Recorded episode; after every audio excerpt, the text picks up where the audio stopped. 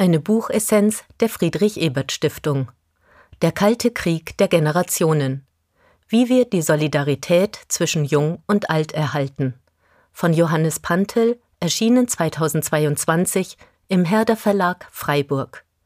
Kurz gefasst und eingeordnet von Hans-Peter Schunk. Buchessenz. Kernaussagen. Der demografische Wandel spitzt sich fortwährend zu. Insbesondere der unmittelbar bevorstehende Renteneintritt der Babyboomer-Generation wird erhebliche Finanzierungsprobleme für Folgegenerationen zeitigen.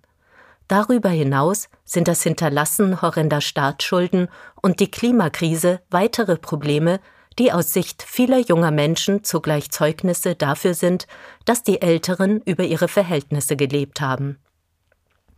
Das Ergebnis ist ein bevorstehender Ressourcenkampf, der die Solidarität zwischen Jung und Alt aufzubrechen droht, sowie die Überlebenschancen und die Lebensqualität alter Menschen immens mindern könnte.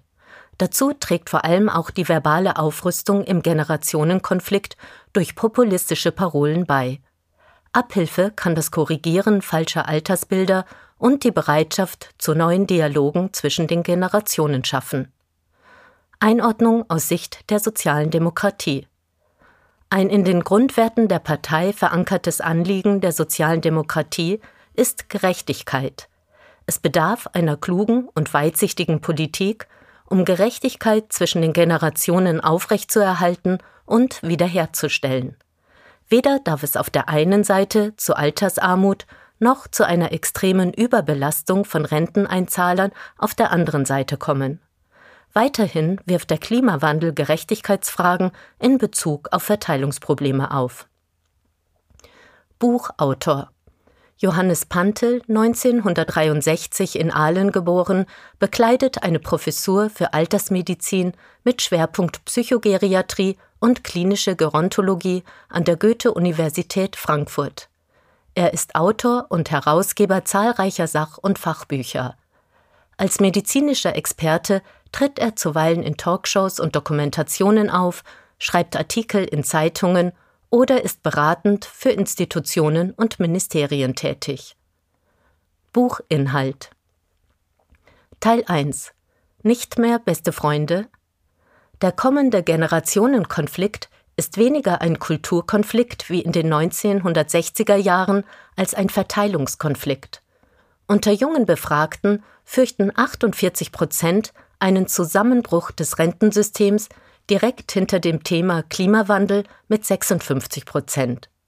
Laut statistischen Berechnungen aus dem Jahr 2019 wird sich das Verhältnis von derzeit 100 erwerbstätigen Personen, die 60 junge und alte versorgen müssen, in den 2030er Jahren auf 100 zu 80 erhöhen. Dies wird die sozialen Sicherungssysteme belasten und schließlich zu Verteilungskämpfen führen. Die derzeit noch geltende Solidarität zwischen den Generationen stellt keine Selbstverständlichkeit dar und könnte fortan ins Wanken geraten. Sie sollte daher weniger statisch, sondern vielmehr als ein durch Einstellungen, Werte, Normen und Wertschätzungen bedingtes und jederzeit aufrecht zu erhaltendes Projekt verstanden werden. Zentral ist die emotionale Stimmungslage in der Beziehung der Generationen zueinander, die nicht unbeeinflusst durch vorherrschende Bilder und Vorurteile über die jeweils opponierende Generation bleibt. Im größten Kontrast zu älteren Menschen steht derzeit die Generation der Zoomer 1997 bis 2012, die auf die Straße geht, um für das Klima zu protestieren.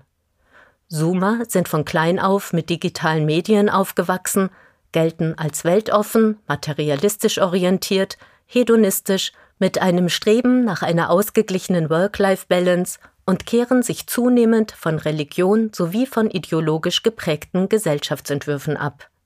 Zudem sind sie von Verunsicherungen und Angst vor der Zukunft geprägt, die sich auf Krisen wie die Finanzkrise 2008 oder die Nuklearkatastrophe von Fukushima 2011 zurückführen lassen. Auf der anderen Seite stehen die Boomer 1955 bis 1969, welche noch den ältesten und größten Teil der arbeitenden Bevölkerung darstellen, aber nun sukzessive in Rente gehen. Sie sind vor allem von der Erfahrung geprägt, Teil einer großen Masse zu sein. Sie mussten sich aufgrund ihrer Kohortengröße stets flexibel in ihrer Lebensplanung zeigen und sich insbesondere Führungsplätze, die sie derzeit bekleiden, hart erkämpfen. Im Generationenkonflikt ist das Vorherrschen kollektiver Deutungsmuster über Altersbilder, die im öffentlichen Diskurs entstehen, wesentlich. Diskriminierung von Alten beginnt dabei in den Köpfen durch pauschale Urteile und vorherrschende Vorurteile. Eine internationale Studie der WHO zeigt, dass die Hälfte aller befragten Teilnehmerinnen aus 57 Ländern voreingenommen gegenüber älteren Menschen ist. Eine übertriebene Furcht vor dem Alter oder auch Diskriminierung respektive Vorurteile gegenüber alten Menschen werden hierbei von der WHO-Studie unter Gerontophobie subsumiert. Ursachen der Gerontophobie können eine mehr oder weniger unterbewusste Abwehr oder Angst vor dem eigenen körperlichen Verfall und dem Tod sein, der auf alte Menschen projiziert wird. Weiterhin kann durch Abwertung anderer Gruppen in diesem Fall der Boomer, ein Zugehörigkeitsgefühl zur eigenen Gruppe erzeugt werden, das auf Überlegenheit gegenüber anderen beruht. In einem Gutachten der Sachverständigenkommission der Bundesregierung zur Lage der älteren Generation werden drei Vorurteile benannt. Erstens die Alten als Ausbeuter und Betrüger der Jungen und als Profiteure des Sozialsystems. Zweitens die Alterung der Gesellschaft als ökonomische, Innovations-, Wachstums- und Fortschrittsbremse. Und drittens der Weg der Gesellschaft in die Gerontokratie, bei der sich die Interessen jüngerer Menschen politisch nicht mehr durchsetzen lassen. Bei einer Studie aus dem Jahr 2018 bejahten 42 Prozent der befragten 16- bis 25-jährigen Deutschen die Aussage, die früheren Generationen sind verantwortlich für die Schwierigkeiten der jungen Menschen heute – und 53 Prozent stimmten der Aussage zu, es gebe zu viele alte Menschen. In der Corona-Krise wurde durch das Narrativ, jüngere Menschen hätten für das Wohlergehen der alten Opfer mit ökonomischen, sozialen und psychologischen Folgen in Kauf nehmen müssen, das angespannte Generationenverhältnis weiter belastet. Der Begriff Boomer findet zunehmend Benutzung in der alltäglichen Sprache und referiert auf ältere Menschen, die als rückständig, peinlich oder selbstgefällig gelten. Als regelrechtes Abkanzeln von Meinungen alter Menschen gilt mittlerweile der Spruch Okay, Boomer. Obwohl der Ausspruch häufig ironisch und humorvoll gemeint ist, beinhaltet er altersdiskriminierende Züge und trägt performativ zu einer pauschalen Abwertung einer ganzen Generation bei. Die Polemik erfolgt insgesamt von beiden Seiten und vergiftet die Atmosphäre. Einerseits werden Klimaaktivisten häufig als verwöhnte Gören tituliert oder vor einem Jahr warf Elke Heidenreich in einer Talkshow den jungen Menschen vor, eine Generation gänzlich ohne Sprache zu sein. Auf der anderen Seite gelten alte Menschen als gierige Greise. Greta Thunberg proklamierte You are failing us, but the young people are starting to understand your betrayal. Auf dem Twitter-Account von Fridays for Future Deutschland war ferner im Dezember 2019 zu lesen, Warum reden uns die Großeltern eigentlich immer noch jedes Jahr rein? Die sind doch eh bald nicht mehr dabei. Polemische Reaktionen warfen die Frage auf, ob es sich um eine Generation handelt, die das Klima schützen will, aber nicht alte Menschen. In Umfragen unter jungen Menschen wird überdies ersichtlich, dass nur ein geringer Anteil der Jungen tatsächlich bereit ist, auf Fleischkonsum oder billige Kleidung für den Klimawandel zu verzichten. Die Generation Greta ist folglich ihren Eltern beim entschlossenen Klimaschutz nicht viel voraus. Ferner zeigt sich, dass das Klima die Generationen nicht spaltet, sondern rund 80 bis 90 Prozent der Befragten aller Altersgruppen in repräsentativen Umfragen den Klimawandel als ernstes Problem identifizieren und es für wichtig halten, sich ehrgeizige Ziele für die Steigerung der erneuerbaren Energien zu setzen. Immer wieder kommt es zu Rationierungen von Versorgungsleistungen bei Krankheiten und Pflegebedürftigkeit im Alter. Einige Leistungen werden älteren Personen zur Schonung des Budgets verweigert, wie etwa Psychotherapien. In den kommenden Jahren werden sich die Probleme im Bereich der Pflege zunehmend verschärfen. Nach Jahrzehnten des Rationalisierungsdrucks und nach den Belastungen der Corona-Krise ist die Situation äußerst angespannt. Gespart wird vor allem beim Personal. Eine hohe Arbeitsverdichtung bei hoher körperlicher Belastung, geringe Aufstiegschancen und ein generell schlechter Verdienst führen fortwährend dazu, dass viele qualifizierte Mitarbeiterinnen fehlen. Eine Altersdiskriminierung lässt sich somit durch die implizit chronische Unterfinanzierung des Sektors ausmachen. Gemäß der wissenschaftlich gut belegten Kompressionsthese verursachen alte Menschen jedoch nicht durchweg höhere medizinische und pflegerische Kosten, sondern lediglich in der kurzen Zeitphase unmittelbar vor dem Tod. Teil 2 Schleichend entsorgt, was den Boomern blühen könnte. In der Geschichte lassen sich viele Beispiele unterschiedlichster Kulturen finden, bei denen es zur Entledigung der Alten durch Herbeiführung des Todes kommt. Diese Maßnahme der Bevölkerungsregulation dient dazu, Kosten zu sparen oder das Überleben des Volkes zu sichern. Die Altentötung wird als Gerontozid oder Senizid bezeichnet. Der Unterschied besteht darin, dass im Falle eines Gerontozids bei der Tötung individuell persönliche Motive und im Falle des Senizids sozial-gesellschaftliche Motive im Vordergrund stehen. In der modernen Gesellschaft werden vier Arten des Senizids unterschieden. Der aktive Opfertod ist Suizid im hohen Alter, um keine Belastung für andere darzustellen und um die Kosten für Familie und Angehörige zu vermindern. Auch beim passiven Opfertod will man nicht mehr anderen zur Last fallen und verzichtet daher freiwillig auf Nahrung und Flüssigkeit. Bei der passiven Senio-Euthanasie erfolgt der Tod durch das Unterlassen oder Hinauszögern lebenserhaltender Maßnahmen durch Fremdeinwirkung, ohne dass ein Sterbewunsch vorliegt. Weiterhin zu unterscheiden ist die aktive Senio-Euthanasie, hierbei liegt ebenfalls kein Sterbewunsch vor, sondern der Tod wird durch fremde Einwirkung von außen herbeigeführt, um sich eines alten Menschen zu entledigen. Bei beiden Varianten des Opfertodes wird der Todeswunsch von außen herangetragen, auch wenn die Betroffenen sich dessen nicht immer bewusst sind. Es wird hierbei von einem introjizierten Todeswunsch gesprochen. Gerontophobe Äußerungen einzelner Personen und eine generelle gesellschaftliche Stimmungslage gegen alte Menschen evozieren einen sozialen Druck, der selbstzerstörerische Neigungen erzeugt und verstärkt. Wie chronisch Kranke und Pflegebedürftige neigen alte Menschen zu der Ansicht, sie würden anderen Menschen zur Last fallen. Die Absicht zur Selbsttötung weist nicht zwangsläufig auf eine psychische Störung hin. Alte Menschen, die ernsthaft einen Suizid erwägen, benötigen keine erzwungene Pflichtberatung, sondern brauchen vielmehr niedrigschwellig zugängliche und verlässliche psychotherapeutische Beziehungsangebote. Fatal wäre es jedoch, alten Menschen zu vermitteln, sie seien in dieser Gesellschaft nicht mehr willkommen, um gleichzeitig die praktischen und rechtlichen Hürden für assistierten Suizid und aktive Sterbehilfe aus dem Weg zu räumen. Wenn der Mensch in einer Gesellschaft vorwiegend nach Nützlichkeitsaspekten in ökonomischer Hinsicht bewertet wird, ist dort der geistig-moralische Boden für die Akzeptanz des Senizids bereitet.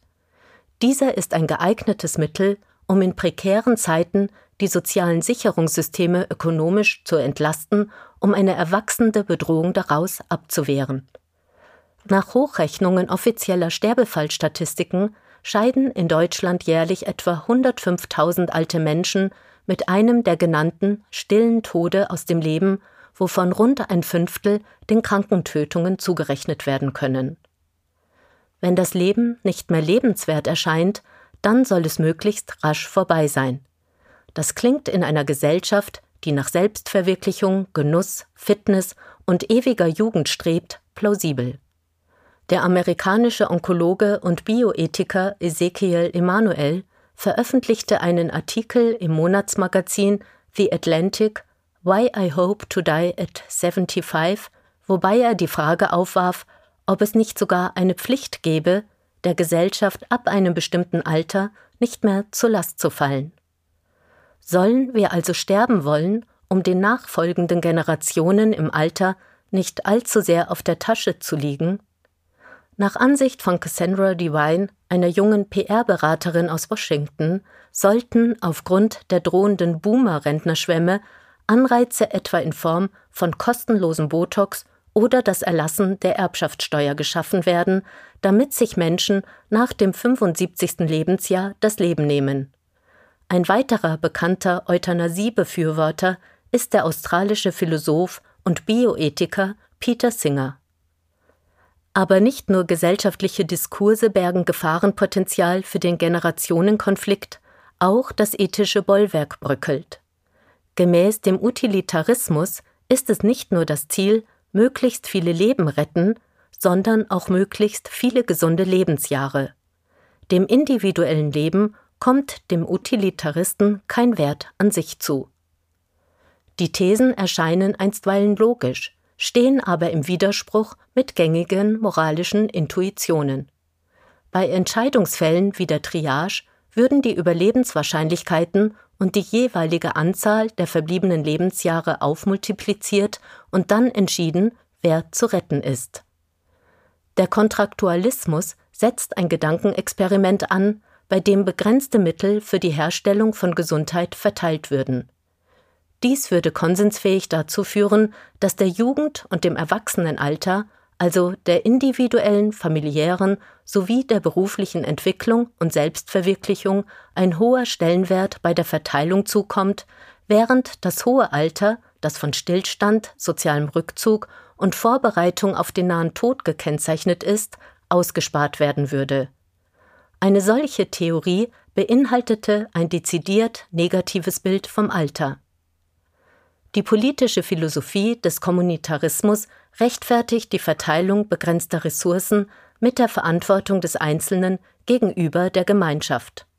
Für ein gutes, respektive erfülltes Leben reicht es vollkommen aus, eine Lebensspanne von 75 bis 80 Jahren zu durchleben, wobei es danach nicht erstrebenswert ist, den körperlichen Verfall mit allen medizinischen Möglichkeiten zu bekämpfen, denn Altern und Sterben ist wesentlicher Bestandteil des Lebens.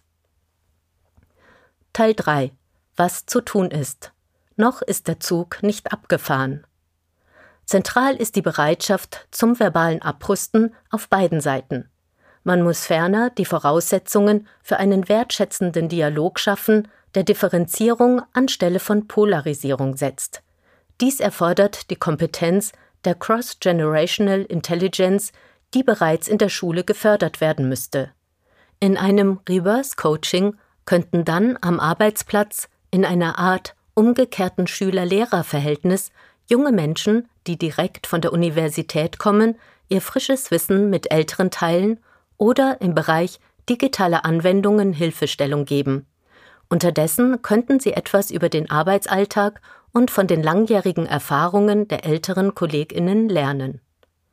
Gleichzeitig muss die Altersrente gerechter gestaltet werden.